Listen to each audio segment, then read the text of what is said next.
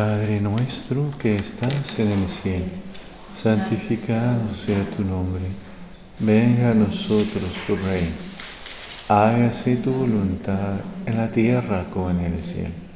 Danos hoy nuestro pan de cada día, perdona nuestras ofensas, como también nosotros perdonamos a los que nos ofenden. No nos dejes caer en tentación y líbranos del mal. Amén. Gloria al Padre, al Hijo y al Espíritu Santo. Amén.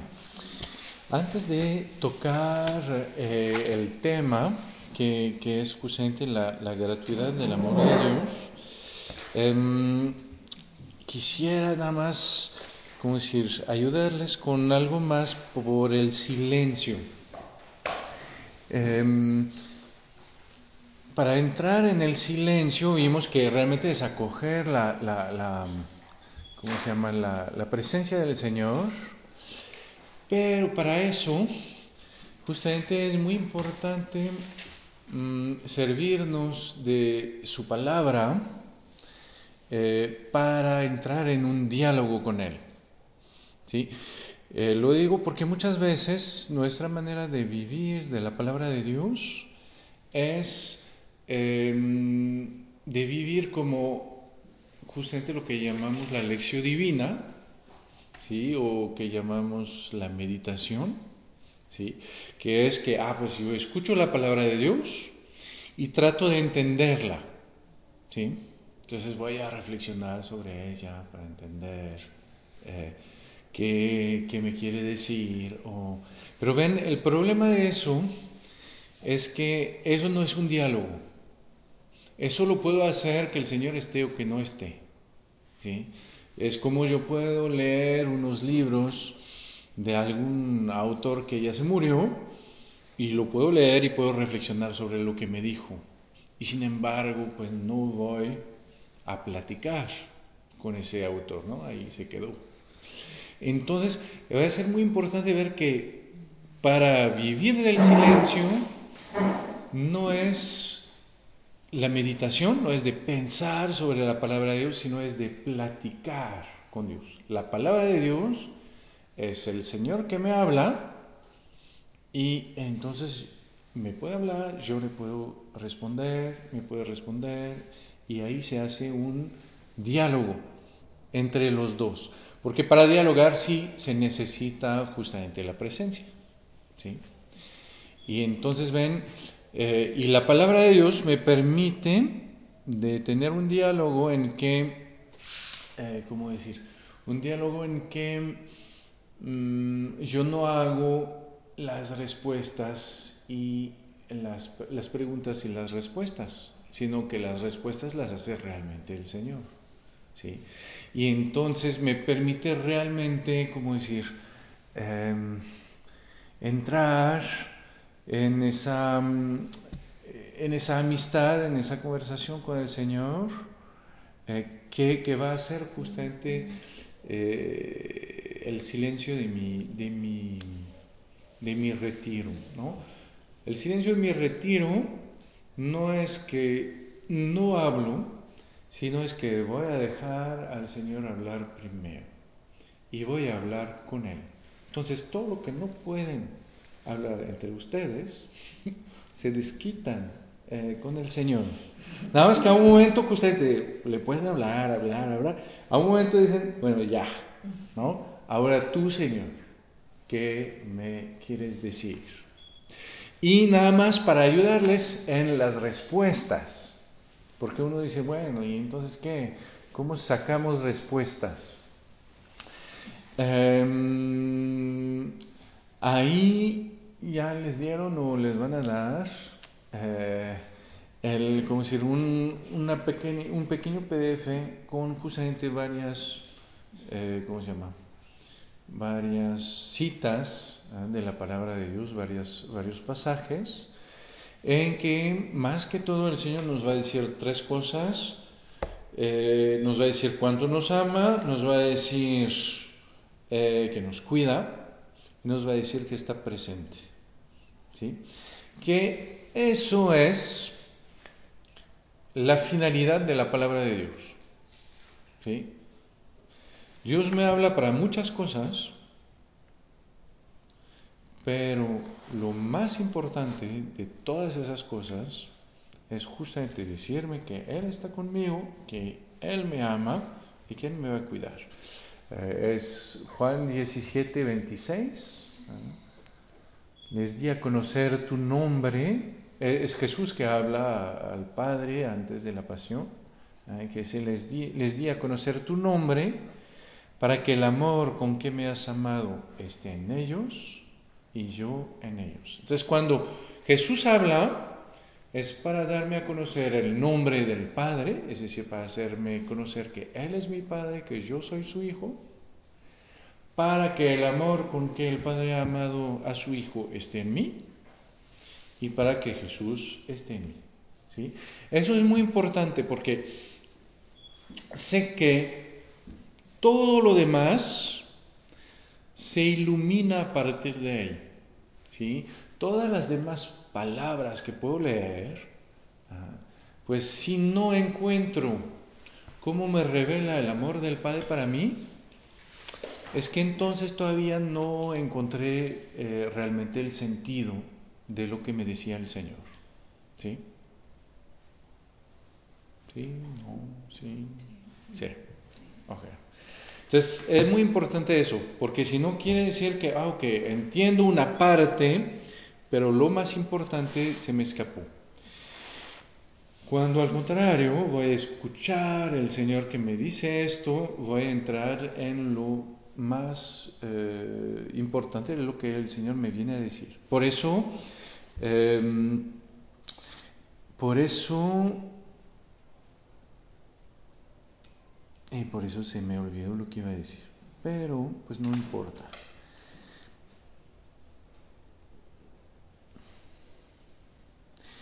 Y entonces ven eh, siempre, ah sí, sí, por eso de vez en cuando en, el, eh, en el Evangelio estamos un poco perdidos porque a veces no vemos muy bien dónde el Señor nos quiere llevar, qué es lo que tenemos que hacer. Y ahí justamente ver que el Señor no me habla primero para que yo haga algo. El Señor me, me habla primero para que yo lo conozca y para que yo sepa que Él me ama. Y el resto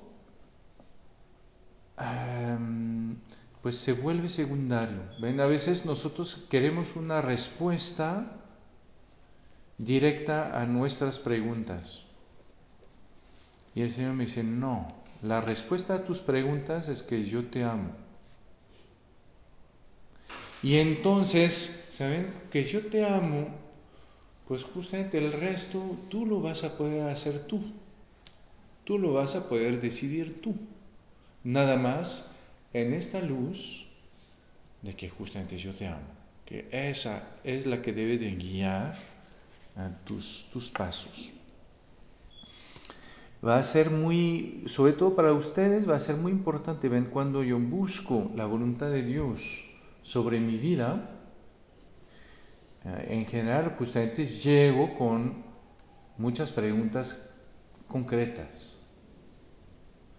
y entonces es bueno de preguntarle al Señor, mira, ¿qué hago con esta persona? ¿O qué hago con esta situación?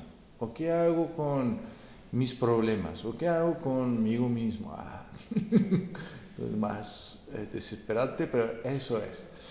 Y ahí escuchar justamente el Señor que me dice, yo te amo. Y poder decirle al Señor, ¿sabes qué, Señor? No es mi pregunta. mi pregunta es, ¿qué tengo que hacer? Y escuchar al Señor que les dice, ¿sabes qué? Esa es mi respuesta. y ver que, entonces, ¿qué? Pues el Señor me dice, lo que realmente te va a ayudar a discernir es eso. Porque es frente al amor con que el Señor me ama que voy a poder ver la realidad de las demás cosas y que voy a poder también tomar mis decisiones. Muchas veces el Señor me va a decir, tú tienes que decidir. Yo no estoy aquí para decirte lo que tienes que hacer. Si yo no soy ni un gendarme ni un juez, soy un padre. Lo que quiero es que tú como mi hijo, como mi hija, pues tomes tus decisiones. Nada más que las tomes por las buenas razones. Y las buenas razones es que justamente no es ni el miedo ni el interés, sino es el amor. Y cómo lo voy a ver es que justamente viendo cómo el Señor me ama, viendo que justamente yo no tengo nada que temer de parte de Él, viendo cómo también no tengo que buscar cómo situarme mejor, porque Él me ama, pase lo que pase, entonces voy a poder dejar a un lado justamente las falsas razones para poder escoger en función de su amor. ¿Ven? Si yo tengo miedo de algo y que el Señor me dice, no, no te preocupes, ahí te voy a, te voy a acompañar, entonces voy a poder discernir con mucho más paz, mucho más eh, luz. Eh, quizás ya les conté, pero les vuelvo a contar. Es la de una, una muchacha que no sabía si se tenía que ir con las eh, misioneras de la caridad, las hermanas de la Madre Teresa, o que si se tenía que casar, porque estaba enamorada de un chavo y al mismo tiempo eh, quería entrar con los hermanos, con las hermanas. Y el problema es que no encontraba ni una respuesta de un lado ni del otro. Entonces siempre cambiaba, un día sí, un día no, eh, porque, ah, porque sentía, un día sentía que era por acá, otro día sentía que era del otro lado, al día siguiente sentía que ir con las hermanas era presunción, era pensarse más que las demás, después pensaba que casarse era como miedo de, de, la vida religiosa, después pensaba que la vida religiosa era miedo de casarse, y ahí ven, el problema de esto es que no hay nunca una razón así que me diga, tengo que hacer esto. Siempre tengo media razón que pues, tiene algo, pero también que tienen muchas cosas que no tienen nada que ver, que tienen mucho miedo, que tienen mucho busca de qué es lo mejor, qué es lo mejor para mí, que, que son al final cosas que hacen que jamás eh, puedo encontrar la respuesta, porque siempre mi respuesta, a causa de que son razones eh, muy parciales, siempre la respuesta me deja muy incómodo. Hasta justamente que a un momento le tuve que prohibir ¿eh? buscar respuesta. Entonces le tuve que decir, no, ¿sabes qué? Ya no vas a hacerte esa pregunta de la, de la, de la vocación y hasta cuando se te presenta la vas a desechar como tentación y más bien te vas a enfocar a ver cómo Dios te ama donde estás.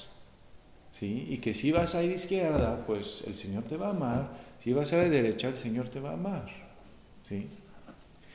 Y haciendo eso, pues de repente, en, como si en dos días se le hizo muy claro lo que tenía que hacer. De repente, viendo que podía o escoger uno o escoger el otro, que Dios la iba a amar igual, que Dios la iba a acompañar igual, pues se hizo muy claro que ella iba a entrar con las hermanas. De hecho, es lo que hizo. Eh, ¿Por qué? Pues justamente ya, ya no hay todas esas miles de, de, respuestas que no son, que al final son más miedos, son más, como decir, falsas razones.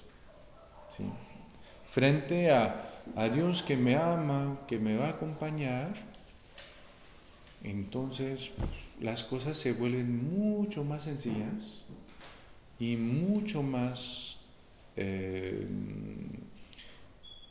eh, apaciguadas. Lo único es que entonces en su diálogo con el Señor hay que hacerle todas las preguntas. ¿sí? Es bien importante eso. Hay que decirle todo, todo lo que siento, todo, todo eso, le pregunto, el Señor me dice que me ama, y le voy a decir, pero Señor, ¿y si hago las cosas al revés? Si hago exactamente lo contrario de lo que tú quieras, ¿qué va a pasar? ¿Vas a amar menos? ¿Te vas a decepcionar? ¿Qué? ¿No? Y el Señor me dice que no. Y le voy a decir, no, pero si, si lo hago varias veces, y voy a ver que el Señor me dice que no. Y es lo que me va a permitir ver que el Señor me va a amar, aun si me equivoco. Ok, quiere decir que no hay eh, la tercera guerra mundial en mi vida ahorita. ¿sí? Quiere decir que las decisiones las puedo tomar justamente con más calma y con ese, como decir, con esa paz de saber que pase lo que pase, el Señor me va a acompañar. Señor me va a amar igual y si me equivoco hasta me va, me a amar con más ternura. Entonces como que... y eso me va a ayudar a discernir mucho, mucho, mucho más. Pero una vez más, sí, hay que hacerle todas las preguntas. En todo. Si hago esto, si hago lo otro, si lo hago por las buenas razones, por las malas razones, si, si le duele al otro, si no le duele, si lo que sea, para escuchar el Señor que me, eh, que me vuelve a centrar justamente sobre su amor y sobre justamente mi responsabilidad y, eh, y, justamente el hecho de que lo que va a, cuando voy a ver el Señor que me ama, es justamente el amor que va a guiar eh, mis elecciones. Cuando no veo eso, pues se va a mezclar todo, se va a mezclar el miedo, el interés, el amor, el deber, la culpa, todo eso se, mezcla y entonces pues no salgo vivo de, de, ese, ¿cómo de esa mezcla. ¿no? Ahí a las 3 de la mañana me despierto y digo, sí, pero sí lo hago así. Ah. Muy bien, entonces eso para que justamente puedan, como decir, seguir y profundizar ese, ¿cómo decir? Ese, en ese, ese diálogo con el Señor. Ver que lo más importante con el Señor no es tanto de aprender de Él,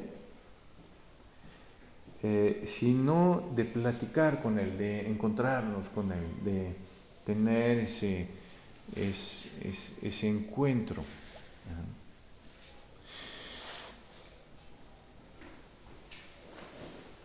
Y ahí viene nuestro tema. Ven que toca al mismo tiempo justamente mi identidad y la gratuidad del amor de Dios. ¿Sí? ¿Por qué? Porque si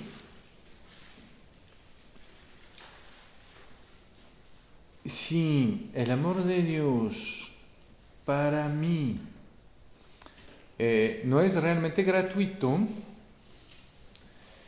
entonces yo no voy a poder realmente descubrir mi identidad eh, en sus ojos. ¿Sí? ¿Por qué? Porque cuando, eh, ¿cómo decir? Cuando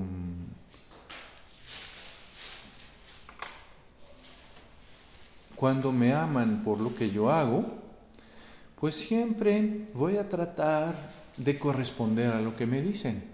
¿sí? Cuando estoy en el trabajo, mi jefe quiere que trabaje así, así, así. Aun si a mí no me gusta, aun si pienso que es tonto, pues lo voy a hacer.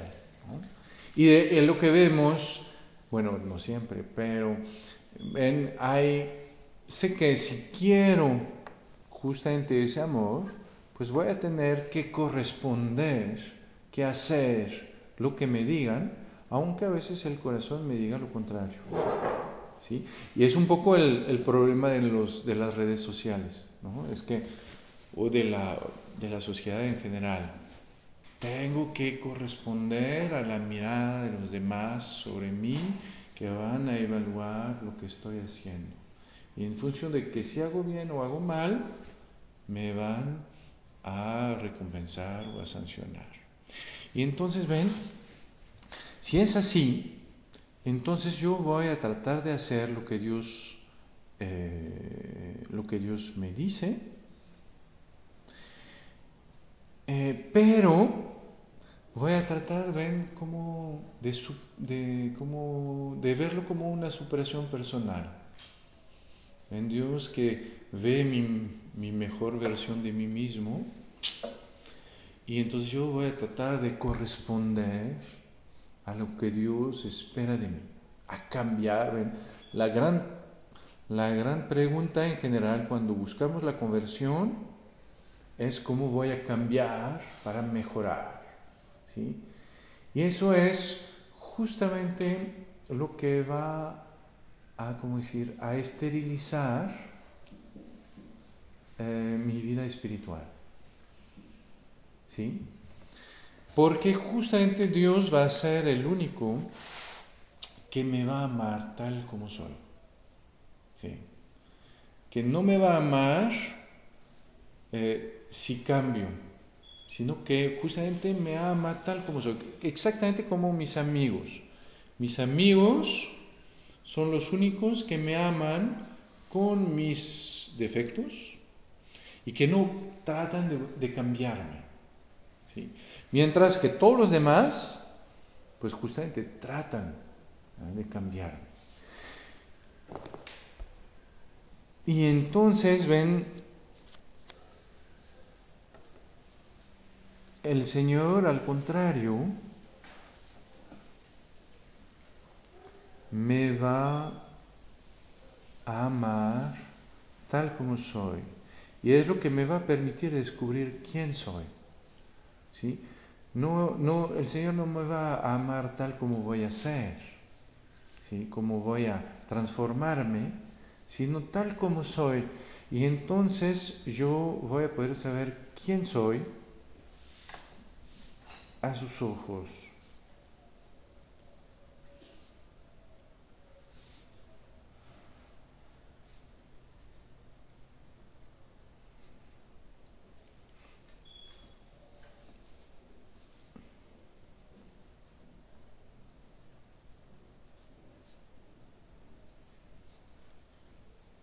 Si no, siempre voy a tratar entonces de cambiar.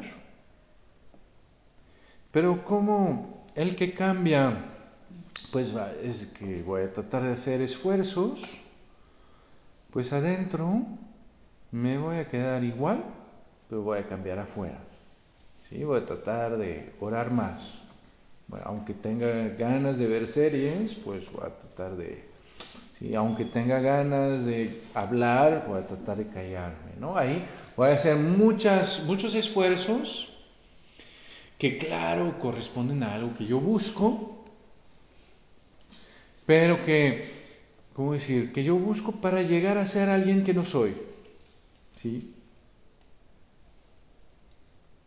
Y, ven, eso es justamente lo que el Señor no quiere. En todo el Evangelio, el Señor va a corregir a la gente, eh, no para que sea más perfecta, sino para que sea más ella misma. Si ven, si ven el Evangelio, el Señor jamás regañó a un pecador, jamás. En todo el Evangelio, jamás. Los únicos que el Señor regaña son los fariseos, justamente porque son hipócritas.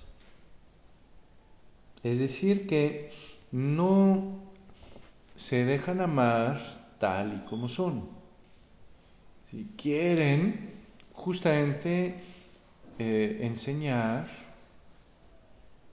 un lado de ellos mismos que no es eh, que es como justamente una máscara.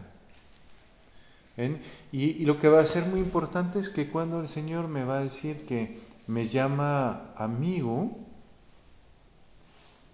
es que justamente es a mí.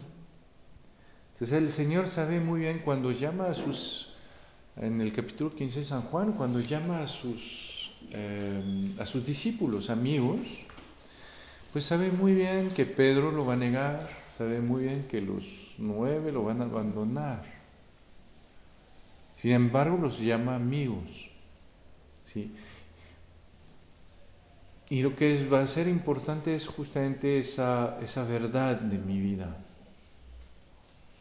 Es decir, de encontrarme con Él tal y como soy.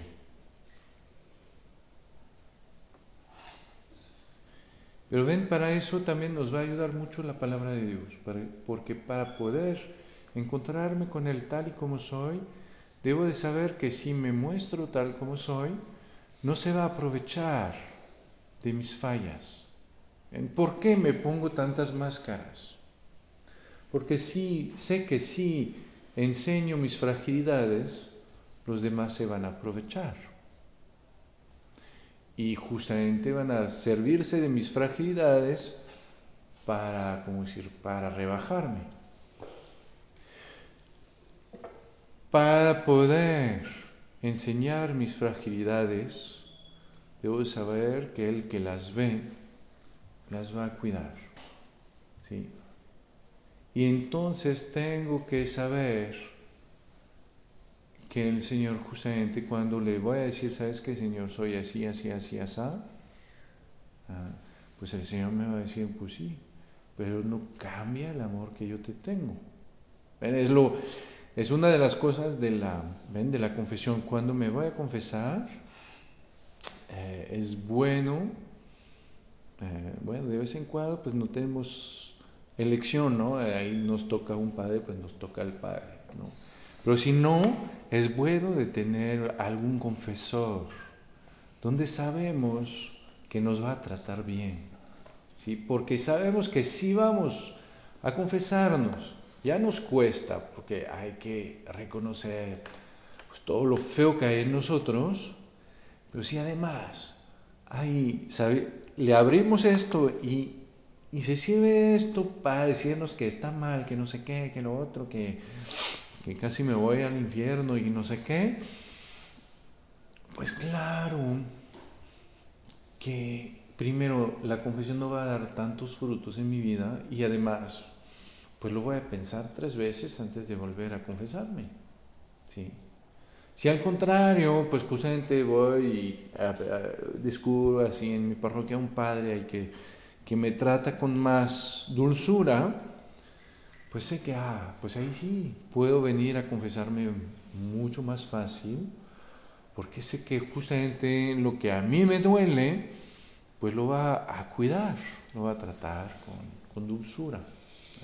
Y eso hace que, ah, pues voy a poder eh, regresar a Dios con mucho más fruto en su misericordia, con una confianza más grande en su misericordia y con también, como decir, mucho más facilidad para acceder al, sacramento.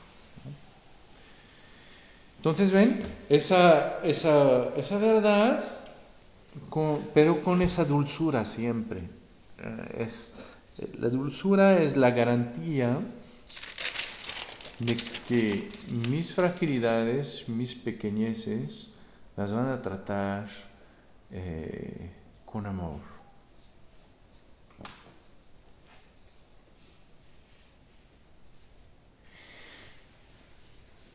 Y después, en nuestro encuentro con el Señor, ahí va a venir algo que es muy grande,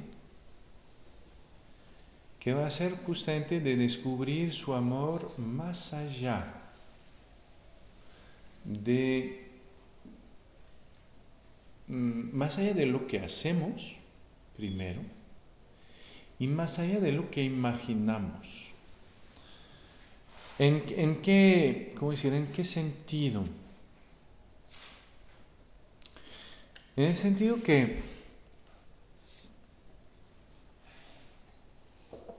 yo vengo con el Señor muchas veces con esa imagen Del, del, fariseo. De fariseos es Lucas 18, creo. El fariseo y el publicano. El, fariseo le dice al Señor, Señor, eh, ayuno dos veces a la semana, eh, pago mi diezmo, no soy adúltero, no, no soy ladrón, gracias. ¿no? Y nosotros podríamos añadir, ¿no, Señor? Pues, eh, ¿cómo decir? Pues rezo mi rosario, eh, sí, pues cumplo mis, mis promesas, me porto bien con mi prójimo. ¿ah? Y al final, pues gracias, Señor, porque siento que ahí voy bien. ¿sí? Muy bien. Y siento que deberías de estar contento de mí, ¿sí? Por lo menos yo sí. Ahí como que... ¿eh? ¿Eh? Y, y, sobre todo si, si, hacemos una comparación con los años anteriores, ¿sí? Y, y el Señor, ven, me dice que ese no bajó a su casa justificado. ¿Sí? Eso es bien importante porque nosotros al final quisiéramos llegar a eso. Muchas veces cuando empezamos la cuaresma estamos así, como que esta cuaresma voy a tratar de orar más. ¿sí? Esta cuaresma voy a tratar de hacer un poco menos de despapalle y esta cuaresma voy a tratar de ¿sí? Y, tratamos y tratamos y no lo logramos y al final nos ponemos hasta envidiosos de este fariseo que, que sí lo logra, ¿sí? Y el Señor me dice, mira, ni lo logras y además te pones envidioso de alguien que al final ni bajó justificado a su casa. Justificado a su casa. ¿sí? Entonces uno dice, a ver, todo mi plan de vida espiritual, así el Señor lo echa la basura así, pum, ¿no? diciéndome todo lo que haces no sirve de nada. ¿sí? Todos tus planes para la cuaresma me valen. ¿sí? Y uno dice, ah, ah, ah, entonces, ¿para qué? ¿Para qué me, ven? Y, y nos damos cuenta que en nuestra vida está muy, muy, muy arraigado esa manera de pensar de que el Señor me va a amar justamente en función de lo que voy a hacer. ¿sí? Y es como Adán, ¿no? Cuando no lo hacemos, vemos cómo nos escondemos, ¿no? Porque sentimos que que sí, el Señor es bueno, si el Señor nos ama, sí, claro, claro, pero mejor nos hacemos así como si olvidar algunos días y en algunos días regresamos, ¿no? Hay como que vamos haciendo como que el Señor me ama, pero hay cierta proporción con lo que yo voy a hacer. Si, si justamente si lograra hacer lo del fariseo, pues me imagino que el Señor diría, uy, sí, esa vez lo lograste. Eres mi hijo amado, estoy orgulloso de ti. No lo... y, ve, y justamente el Señor nos va a mostrar que no. ¿Sí? Y entonces, al principio nos preguntamos, ¿no? Al principio es como un poquito como el, el, hijo mayor del hijo pródigo, ¿no? Vemos que al final el otro se fue, despilfarró la fortuna, hizo pura tontería, regresa y hacen una, una fiesta para él. ¿sí? Y que el otro trabajó y siempre estuvo, estuvo y al final pues no hay nada para él. Entonces decimos, pues está muy injusto. ¿Sí? Porque al que, que despilfarra, pues ahí le dan, al otro no. Cuando justamente todos tenemos en la mente que eso es lo que tenemos que hacer. ¿no? Es quedarnos como el hijo, el hijo mayor y trabajar con nuestro padre y, y ahí estar y saber que somos servidores inútiles y que ahí estamos, ¿no? Y el Señor nos dice, no, no. Nos dice, justamente ahí van a tener que entrar en otra dimensión, ¿sí? Que es justamente la dimensión de la gratuidad del amor, ¿sí? Es decir, aceptar que la manera en que Dios juzga es en función del amor, pero no en función de nuestro amor, sino en función de su amor. Es lo que va a ser muy bello. Y que entonces la medida de mi vida espiritual no es ni como sirvo a Dios, ni como amo a Dios, sino como me voy a dejar amar por Dios.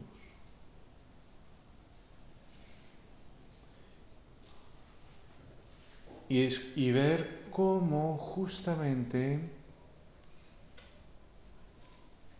eh, claro que ese amor me va a enamorar, eh, claro, claro.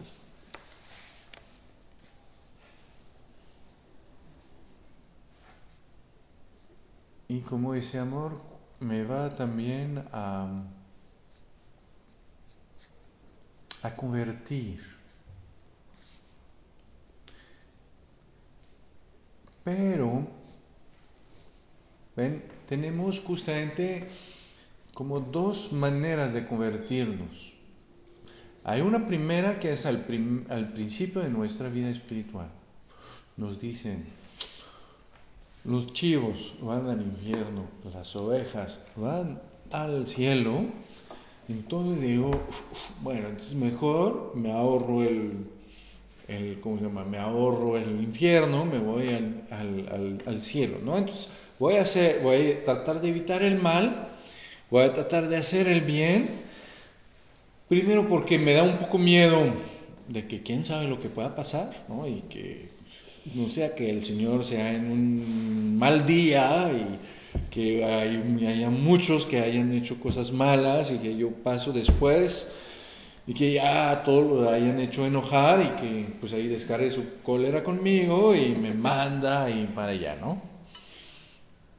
Eso es lo primero, ¿no? Cuando entonces trato de evitar todo eso porque siento que, que, que sí, mejor mejor no, ¿cómo decir? Eh, dicen los, los, franceses, ¿no? No hay que tentar al diablo. Segundo, pues justamente voy a tratar de buscar algún interés. Voy, veo que, ah, pues el Señor, justamente cuando hago el bien, el Señor está contento, entonces lo voy a hacer para subir en el rango de, de los consentidos, ¿no? Ah, ya pasaste del eh, del 132 al 125. Entonces digo, y ahí voy un poquito, sin decirlo, pero un poquito como Juan y Santiago, ¿no? A ver si, si realmente acelerando al final voy a llegar uno a la izquierda y otro a la derecha, ¿no? Ahí, pero, pero pues no lo digo porque no se hace, ¿no? Pues estamos entre gente bien, entonces y en todo eso, pues siempre la, premisa es, es, igual, ¿no? Es que pienso que si hago el mal, Dios me va a dar menos, que si hago el bien, Dios me va a amar más. Después cuando afino mi juicio, lo hago más suave. Sé que Dios es mi Padre, me imagino que no me va a mandar al infierno, eh, pero bueno, siempre tengo una pequeña espinita por ahí, ¿no? Entonces, pero sí me imagino que se va a decepcionar, ¿sí? Y ahí va a ser una de las grandes, ¿cómo decir? Em, de los grandes obstáculos en mi vida espiritual es justamente esa decepción que me imagino en Dios, ¿no? que va a ser que es como un padre que nunca está contento de mí, ¿sí? que voy a ver que, híjole, siempre hago cosas y descubro que no estoy a la altura. Y de ver, y además, además es verdad, ¿no? Pues hago algo, primero, nunca lo hago así tan perfecto que digamos. Y segundo, pues podría hacer más, ¿no? Entonces, viendo las cosas así, siento que no, pues mm, nunca hago lo que podría hacer, pero siento que lo que me pide el Señor además es demasiado para mí. ¿sí? Que el Señor es como un padre que es demasiado exigente. Y del otro lado pienso igual, que bueno, quizás el Señor no va a exultar y decir que soy el mejor, pero que, ah, pues ahí como que si hago cosas buenas, sí, el Señor se va a alegrar más. Entonces me aguanto eh, como decir, me aguanto al sufrimiento, no sé qué, con tal de que eh, el Señor, que nunca está contento de mí, por fin pueda decir, ah, a mí aguantaste varas, estoy orgulloso de ti. eres un macho mexicano de verdad. y yo así, ay, gracias Señor, gracias. Entonces, ven, detrás siempre está eso. Y cuando hago todo eso y el Señor hace fiesta para el otro, pues digo, ¿y qué? ¿No? Para, exactamente como el hijo mayor, digo, ¿para qué me cansé? ¿Ah? Sí, sí, al final, pues a él lo tratas hasta mejor que yo. ¿Sí? Mejor hago todo el despapay y ahí como que ya, además me, me vas a tratar mejor. Y ahí el Señor me dice sí, me dice sí, sí, sí. Porque al final te amo tanto acá que acá. Y entonces ahí es cuando a empezar a decir que, que no entiendo. Y es cuando justamente voy a tener que dejarme llevar eh, por ese amor. El Señor me dice, exacto, es que no te amo por lo que haces, yo te amo por lo que eres. Si eres mi hijo.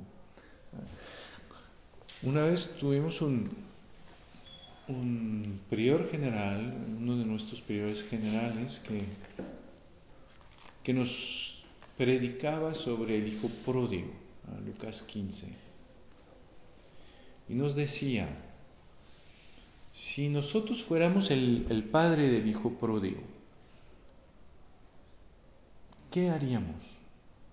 Entonces decimos, bueno, pues la primera vez ah, pues, somos magnánimos, lo acogemos, hacemos fiesta y todo. ¿no? Pero dice, pero ¿y si se vuelve a ir? Ahí decimos, bueno, pues la segunda, segunda vez, pues sí lo acogemos, lo acogemos, pero ya, ya quizás ya no vamos a hacer fiesta. Dice, pero ¿y si se vuelve a ir? Sea, ahí decimos, no, pues ahí, ahí sí, ya que él dijo que si lo mandábamos a trabajar ahí con los servidores, pues lo vamos a mandar a trabajar con los servidores, a ver si justamente recapacita, recobra eh, como decir, las, el valor de las cosas, etcétera, ¿no? Y si todavía se vuelve ahí y no deja de volverse ahí. Y ahí es cuando justamente vemos que... Y él nos decía, con Dios es siempre como la primera vez. ¿Sí? El Señor me va a acoger como la primera vez. Y entonces todos dijimos, bueno, pues entonces fiesta, ¿no? Porque ahí como que podemos seguir haciendo eh, nuestras tonterías y al final, pues Dios nos va a amar igual, entonces, bueno, sigamos, ¿no?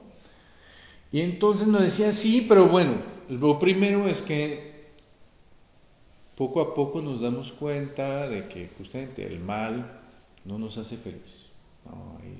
descubrimos que pues, todas esas eh, relaciones a corto plazo en que los demás solo buscan cómo aprovechan de mí y yo de ellos, pues no es algo que nos va a llenar, ¿no? Y, y poco a poco es lo que descubrimos, ¿no? Cada vez en el pecado, que justamente es una falta de amor, pues descubrimos que no, el pecado no nos hace feliz. A un momento tratamos de anestesiar nuestra conciencia para, para, sentirnos así como que, ah, bueno, pero sentimos que no, no, eso no es lo que me, lo que me, ¿cómo decir? lo que me llena. Pero decía, eso todavía no es lo que nos hace cambiar. Lo que nos hace cambiar es que hay un momento en que ya no voy a poder escapar de una pregunta. ¿Y cuál es la pregunta? La pregunta es, oh Dios es tonto y no es capaz de ver que me estoy burlando de él. ¿Sí? De que, ah, pues me, ya que encontré que cada vez me perdona y cada vez me acoge y cada vez, pues, ah, pues ahí aprovechar. Entonces, oh, es Dios, Dios no, no es capaz de ver que le estoy viendo la cara o es que Dios me ama como nadie me ama. Y que Dios ve que sí le estoy viendo la cara, que sí me estoy burlando de Él. Y que sin embargo me sigue acogiendo como su hijo. Y decía, cuando nos damos cuenta de eso, pues ya claro que lo único que queremos es Él. Porque justamente es cuando nos damos cuenta de que ¿quién nos ama así? Que al final ese amor que es capaz de amarnos cuando todavía nos burlamos de Él, pues es, es la única cosa que realmente buscamos en esta tierra. Alguien que sea capaz de aguantarme cuando todos los demás no pueden y que hasta yo ni me aguanto. Descubre que alguien todavía está feliz de verme, me acoge, hace una fiesta para mí cuando yo solo pienso que pues mejor me, desaparezco. ¿Ven? Eso es lo que me va a, a, a convertir. Ver que al final me doy cuenta de que ese amor que estoy hiriendo, al final es lo único que yo busco. Y entonces de repente me convierto no porque quiero, no porque está, está mal de, burlarse de Dios, no. Me convierto porque ya no puedo seguir igual. ¿Sí? Porque justamente me doy cuenta que no, eso es lo que busco. ¿Sí? No sé si, si se acuerdan, si vieron la película de Mel Gibson, La Pasión.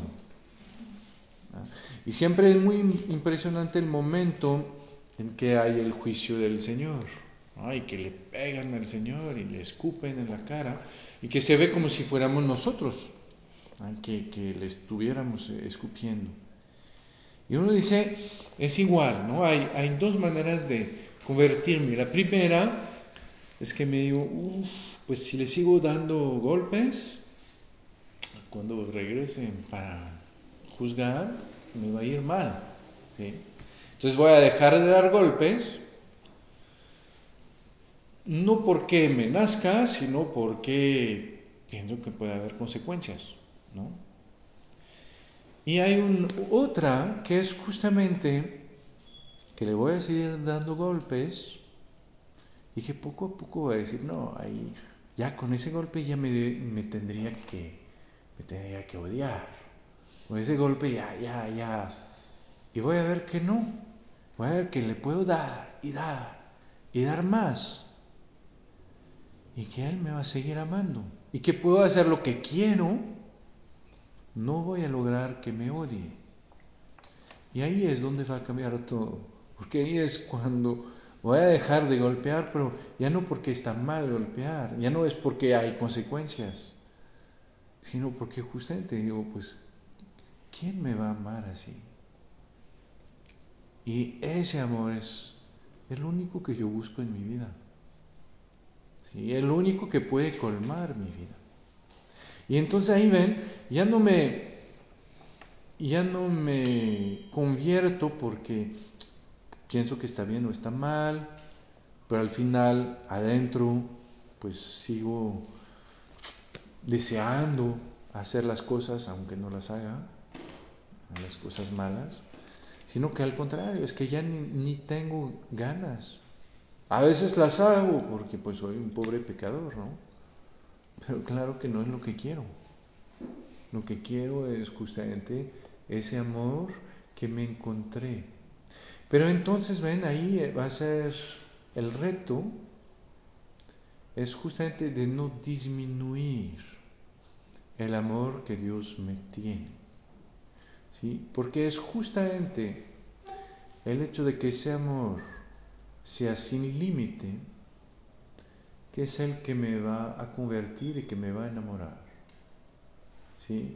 Es cuando veo que ya todos, si los hubiera golpeado así, ya todos me estuvieran, como decir, odiando, y que el Señor no. Eso es lo que me enamora. Que todos se cansaron de mí y de mi mal carácter, y hasta yo, y que el Señor no. Eso es lo que, lo que me enamora de Él, ¿no? Es lo que va a hacer que, que, pues todos los demás, ah, pues qué bonito, ¿no? Pero Él es otra cosa. Si al contrario yo le pongo límite, entonces ya su amor va a dejar de tener fuerza en mi vida. ¿Sí? Si el Señor solo me ama un poco más que los demás, pero tiene todavía límite, pues entonces, bueno, pues está bien, pero sé que no, no va a cambiar las cosas. Entonces, ven, una de las, el reto de nuestra vida espiritual va a ser justamente de aceptar, de creer en el amor de Dios. Lo que va a decir San Juan, en él hemos reconocido el amor que Dios nos tiene y hemos creído en Él. Si Dios es amor. Es, es muy fuerte. Quiere decir que justamente lo que es importante en mi vida no es lo que yo voy a hacer, sino es el amor que Dios me tiene. ¿Sí? Y eso es muy fuerte porque, ¿ven? Cuando yo amo, me doy cuenta que el centro de mi vida siempre soy yo. Yo amo, yo hago, yo, yo perdono, yo... Y un día lo logro, estoy muy feliz, otro día no lo logro, estoy muy triste, otro día lo hago un poco mejor, un poco más, pero al final, ven, siempre soy yo. Cuando lo que importa es el amor que Dios me tiene. Ahí justamente lo que cuenta ya no soy yo. ¿Sí? El centro de mi vida ya no soy yo. El centro de mi vida es el Señor. si Él me ama cuando vuelo a puerco, o si Él me ama cuando me porto bien, pues lo que cuenta es Él. ¿Ven? Y es todo el trabajo del hijo pródigo.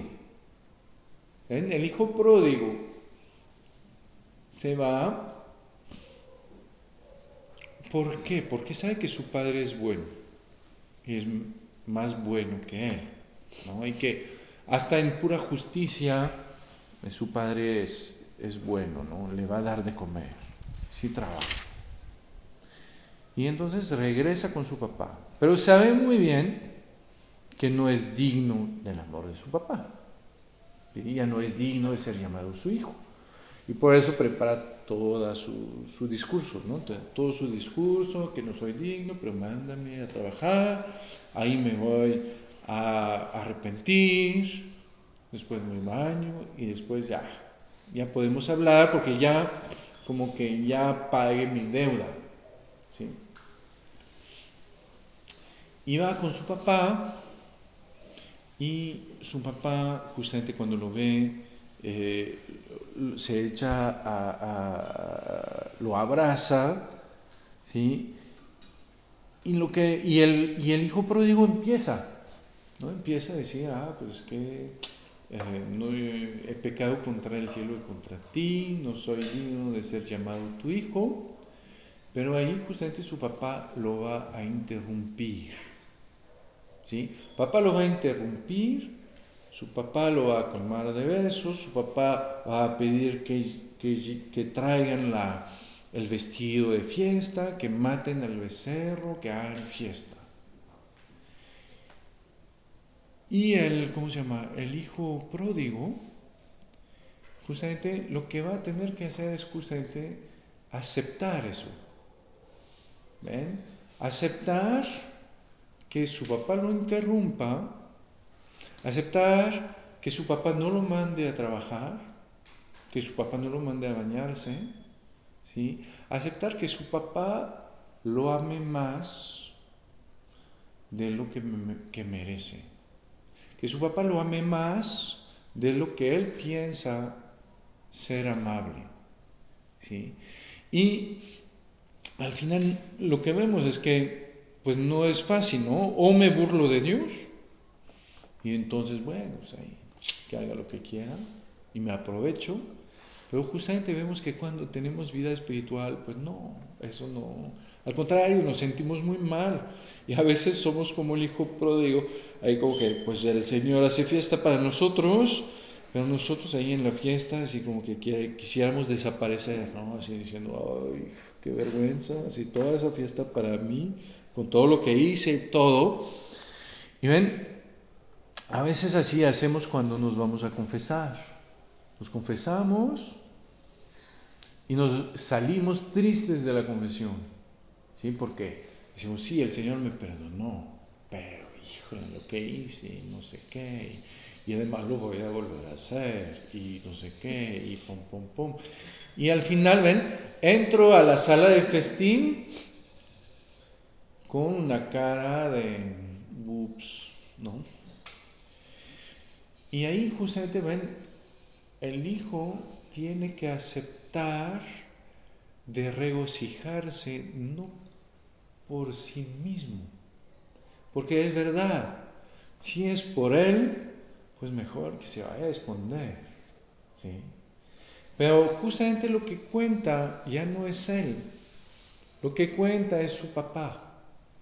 Y si su papá se alegra y que él llega en la sala del banquete con su cara de pocos amigos, porque justamente él todavía piensa en lo que él hizo, en lugar de pensar en lo que su papá lo ama, pues ¿qué va a hacer? Va a echar a perder la fiesta de su papá. ¿Por qué? Porque otra vez, ah, está él en medio, juzgando las cosas en función de de que si, lo, si logró amar o no logró amar, si logró hacer eso o si no lo logró hacer, si, está digno del, perdón de Dios o si no está digno, si, etcétera. Cuando justamente cuando vaya a creer en el amor de Dios, va a decir, no, a partir de ahorita lo que importa es Él, no soy yo. ¿Sí? Y si me alegro, pues claro que no me alegro por mí mismo, porque sé que soy un desastre, eso no tengo necesidad que me lo digan. Pero me alegro porque Él se alegra. Porque justamente sé que Él me ama más de lo que yo me merezco. Y sé que él justamente no me pide que yo vaya a trabajar para que yo le pague. ¿Sí? Porque nosotros tenemos en nuestra mente que el Señor es más un patrón que un padre. ¿Ven? Mi papá jamás me va a pedir que yo le pague lo que me dio. Jamás. Hasta si lo hago, me, va, me va a cachetear. ¿sí? Como si yo le pudiera pagar lo que me dio, ¿sí? Pues no, ¿sí? Ahí sería insultar. Lo que me pide es que lo acepte, es que yo sea su hijo, es que yo acepte el amor que me tiene, que yo acepte el don gratuito, que yo acepte la deuda que yo tengo con él y que nunca le podré saldar. Que yo también lo valore que yo diga, ah, pues qué, padre tener un papá así. porque justamente me ama más pues de lo que yo lo puedo amar.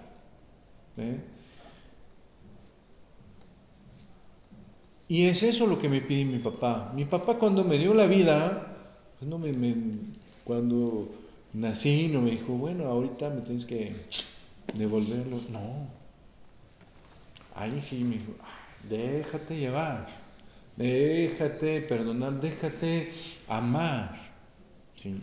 Y eso sí, valóralo.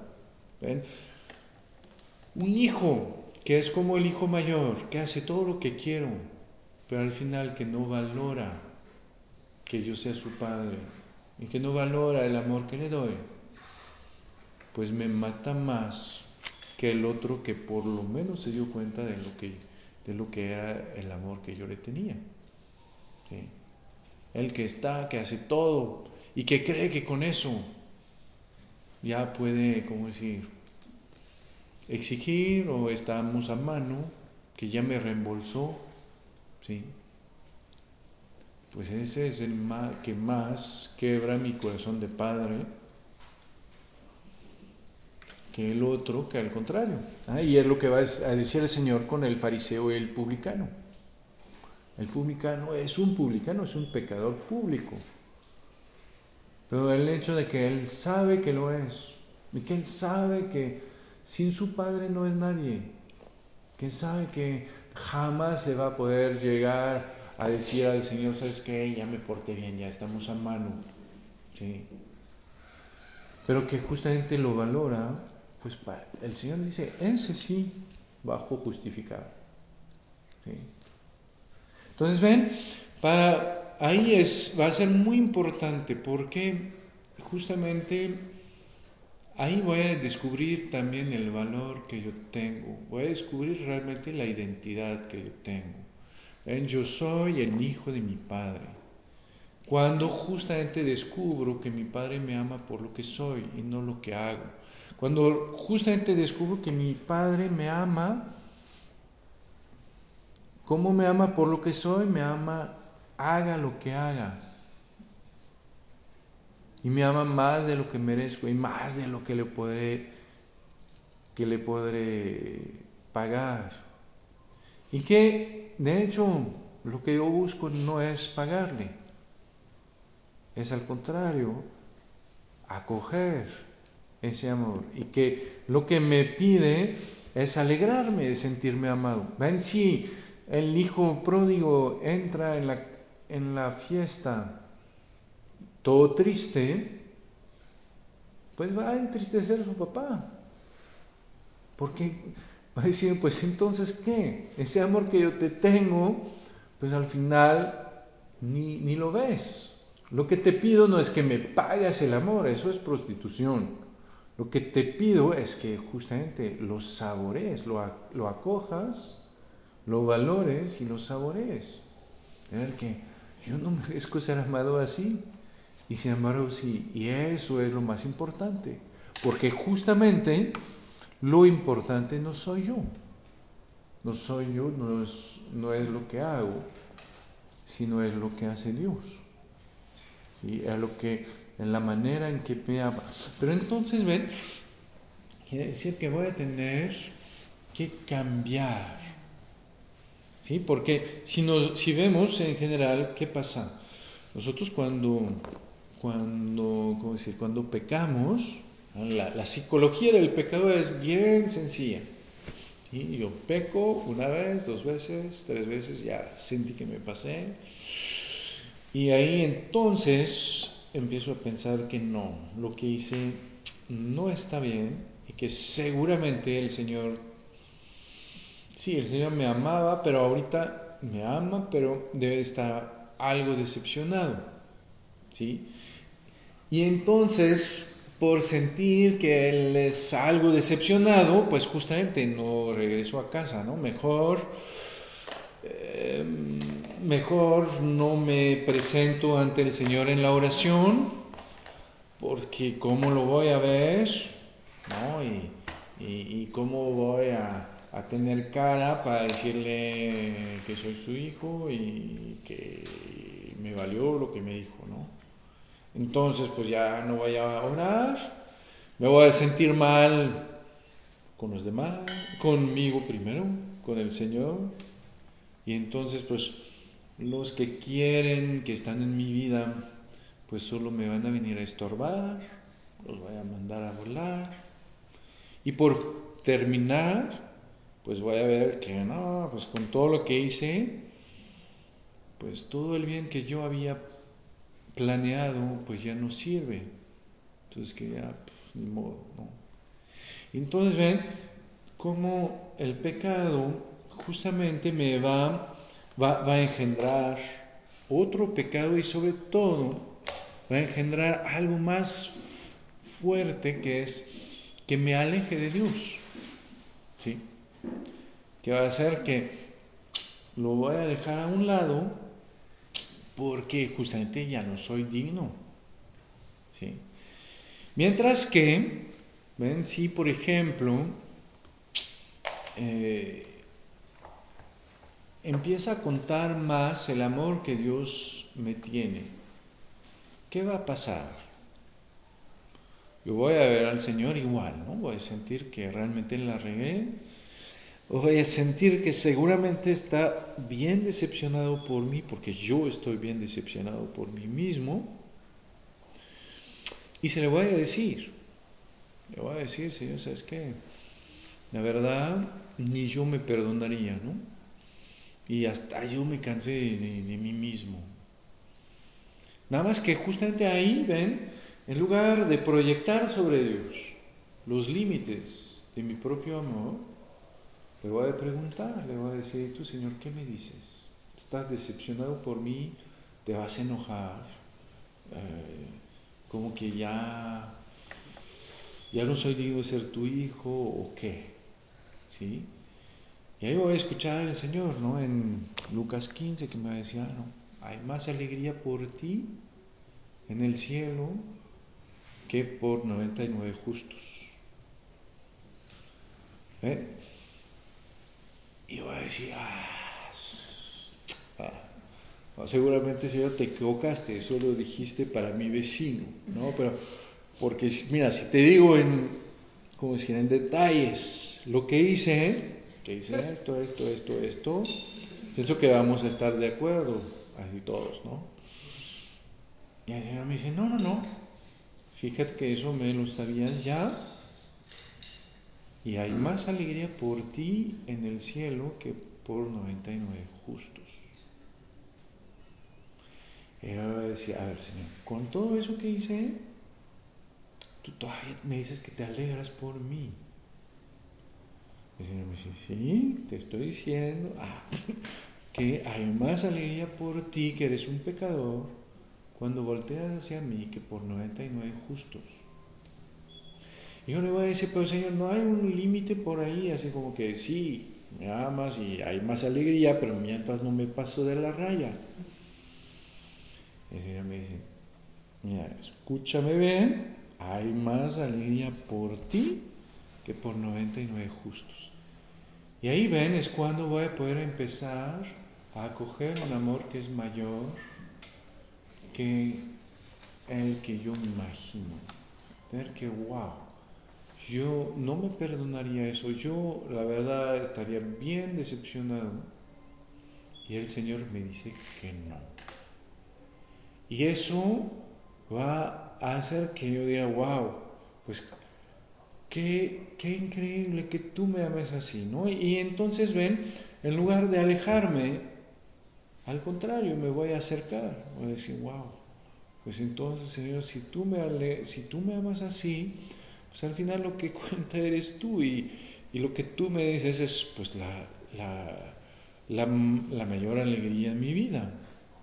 Y ahí, ven, en lugar de alejarme de Él, pues al contrario, voy a hasta acercarme a Él y orar de una manera mucho más profunda.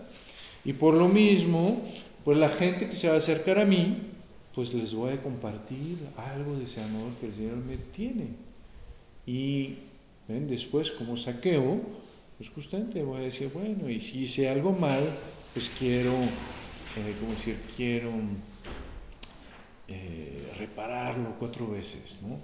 Y entonces ven, ese mismo, ese mismo pecado o me puede llevar a alejarme profundamente de Dios, o al contrario, a acercarme más a Él. La única diferencia es si a un momento lo que cuenta soy yo, o lo que cuenta es el amor de Dios.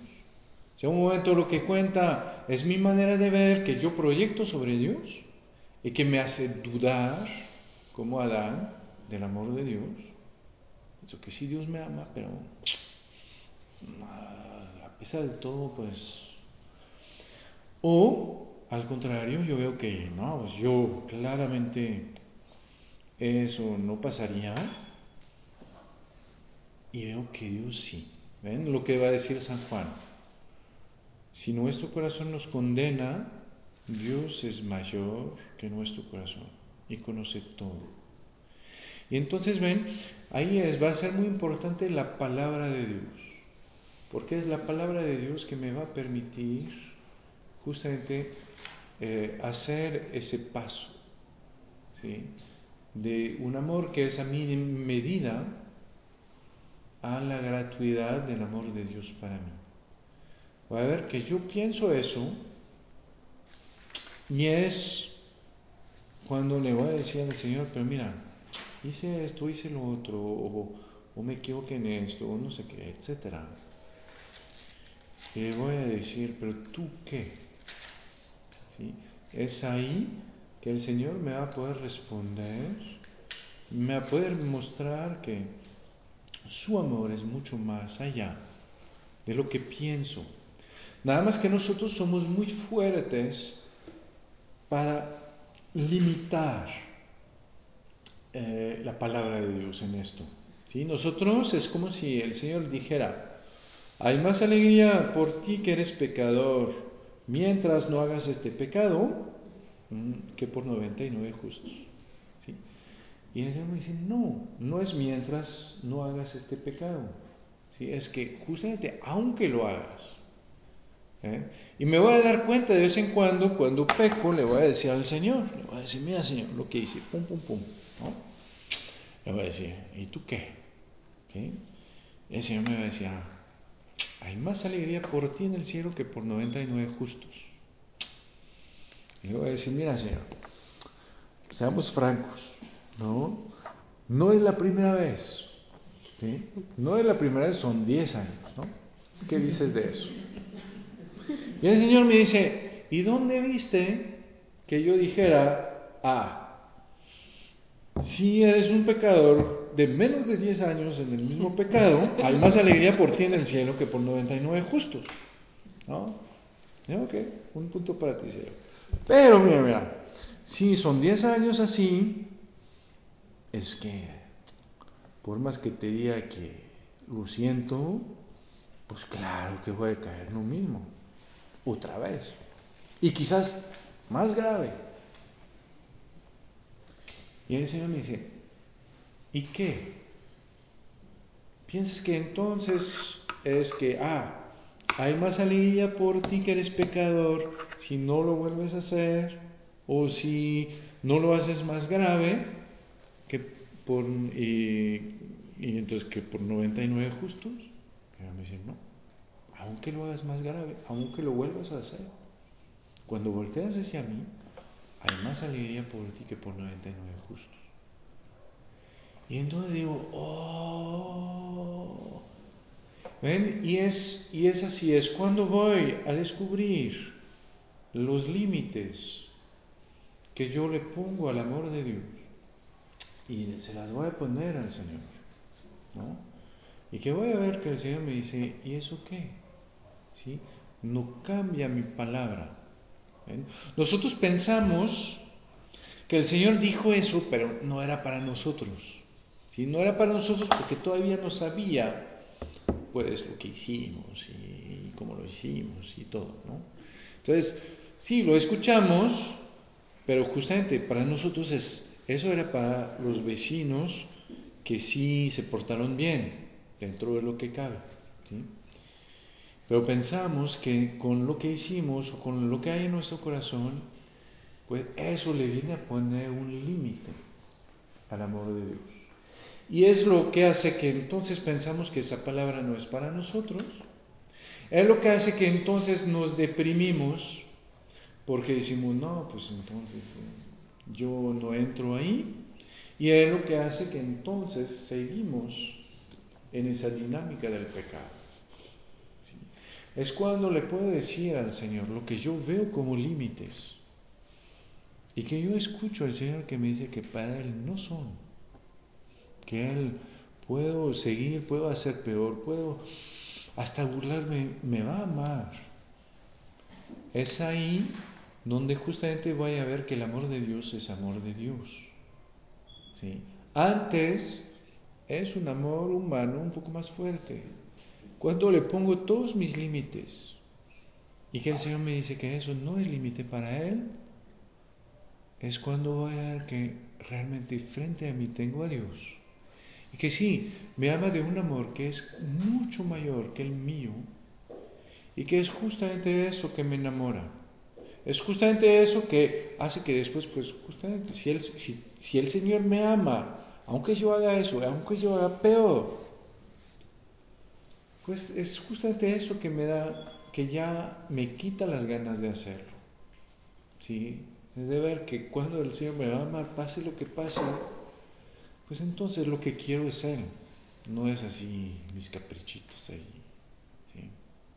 Y es lo que, que va hacer que no solo vaya a cambiar desde fuera, ¿sí? sino que vaya a cambiar desde lo más profundo de mi corazón. Entonces, ven, va a ser muy, muy importante y muy importante también para mi identidad. ¿Ven? Cuando voy a buscar cuál es el llamado de Dios para mí. Si yo pienso que el llamado de Dios es que yo haga algo, ¿sí? Entonces volvemos de nuevo en todas esas cosas de máscaras, de, hacer, de recompensa, de, sanciones, de etc. Es cuando descubro justamente que el Señor no me pide nada, ¿sí? que el Señor me ama, que el Señor justamente, eh, ¿cómo decir?, no me ama por algo, no me ama con, con, decir? con límites, es ahí donde descubro quién soy yo. Antes, justamente, yo soy un trabajador. Cuando descubro eso, soy un hijo. Ahí ya no existo por lo que hago, existo por lo que soy. ¿Eh? Cuando mi papá me ve, para él soy una persona, no soy una fuerza de trabajo. ¿Sí? Ahí puedo saber quién soy. Mientras que cuando justamente lo veo en eso de que tengo que hacer, ahí soy un servidor. ¿Sí? Y el servidor, pues lo podemos cambiar. Hay otros que hacen más, mejor las cosas que yo. Claramente. ¿sí? Hay otros padres más santos que yo, hay otros curas mejores. Hay, hay, y además, no solo mejores, pero que pueden hacer el mismo trabajo. Nadie puede amar y dejarse amar como yo. Nadie puede reemplazar quién soy a los ojos de Dios. ¿Eh? Y el Señor justamente me va a decir, tu misión no es de hacer algo, tu misión es de dar, de darte. Tu misión es de entregar quien eres. Tu misión es de amar. ¿sí? Porque ahí ya no eres un servidor, ahí eres justamente una persona en sí misma. Y no existes por lo que haces, existes por lo que eres Eres único. Nadie te puede reemplazar. Y entonces ven, el Señor no me va a pedir que yo haga tal o tal cosa y entonces me va a angustiar porque ¿qué tengo que hacer? ¿Cómo lo tengo que hacer? ¿Si voy a lograr al objetivo o no? el Señor me va a decir, no, tú eres mi hijo y lo que te pido es que te dejes amar, que ames y que entregues tu vida a los demás.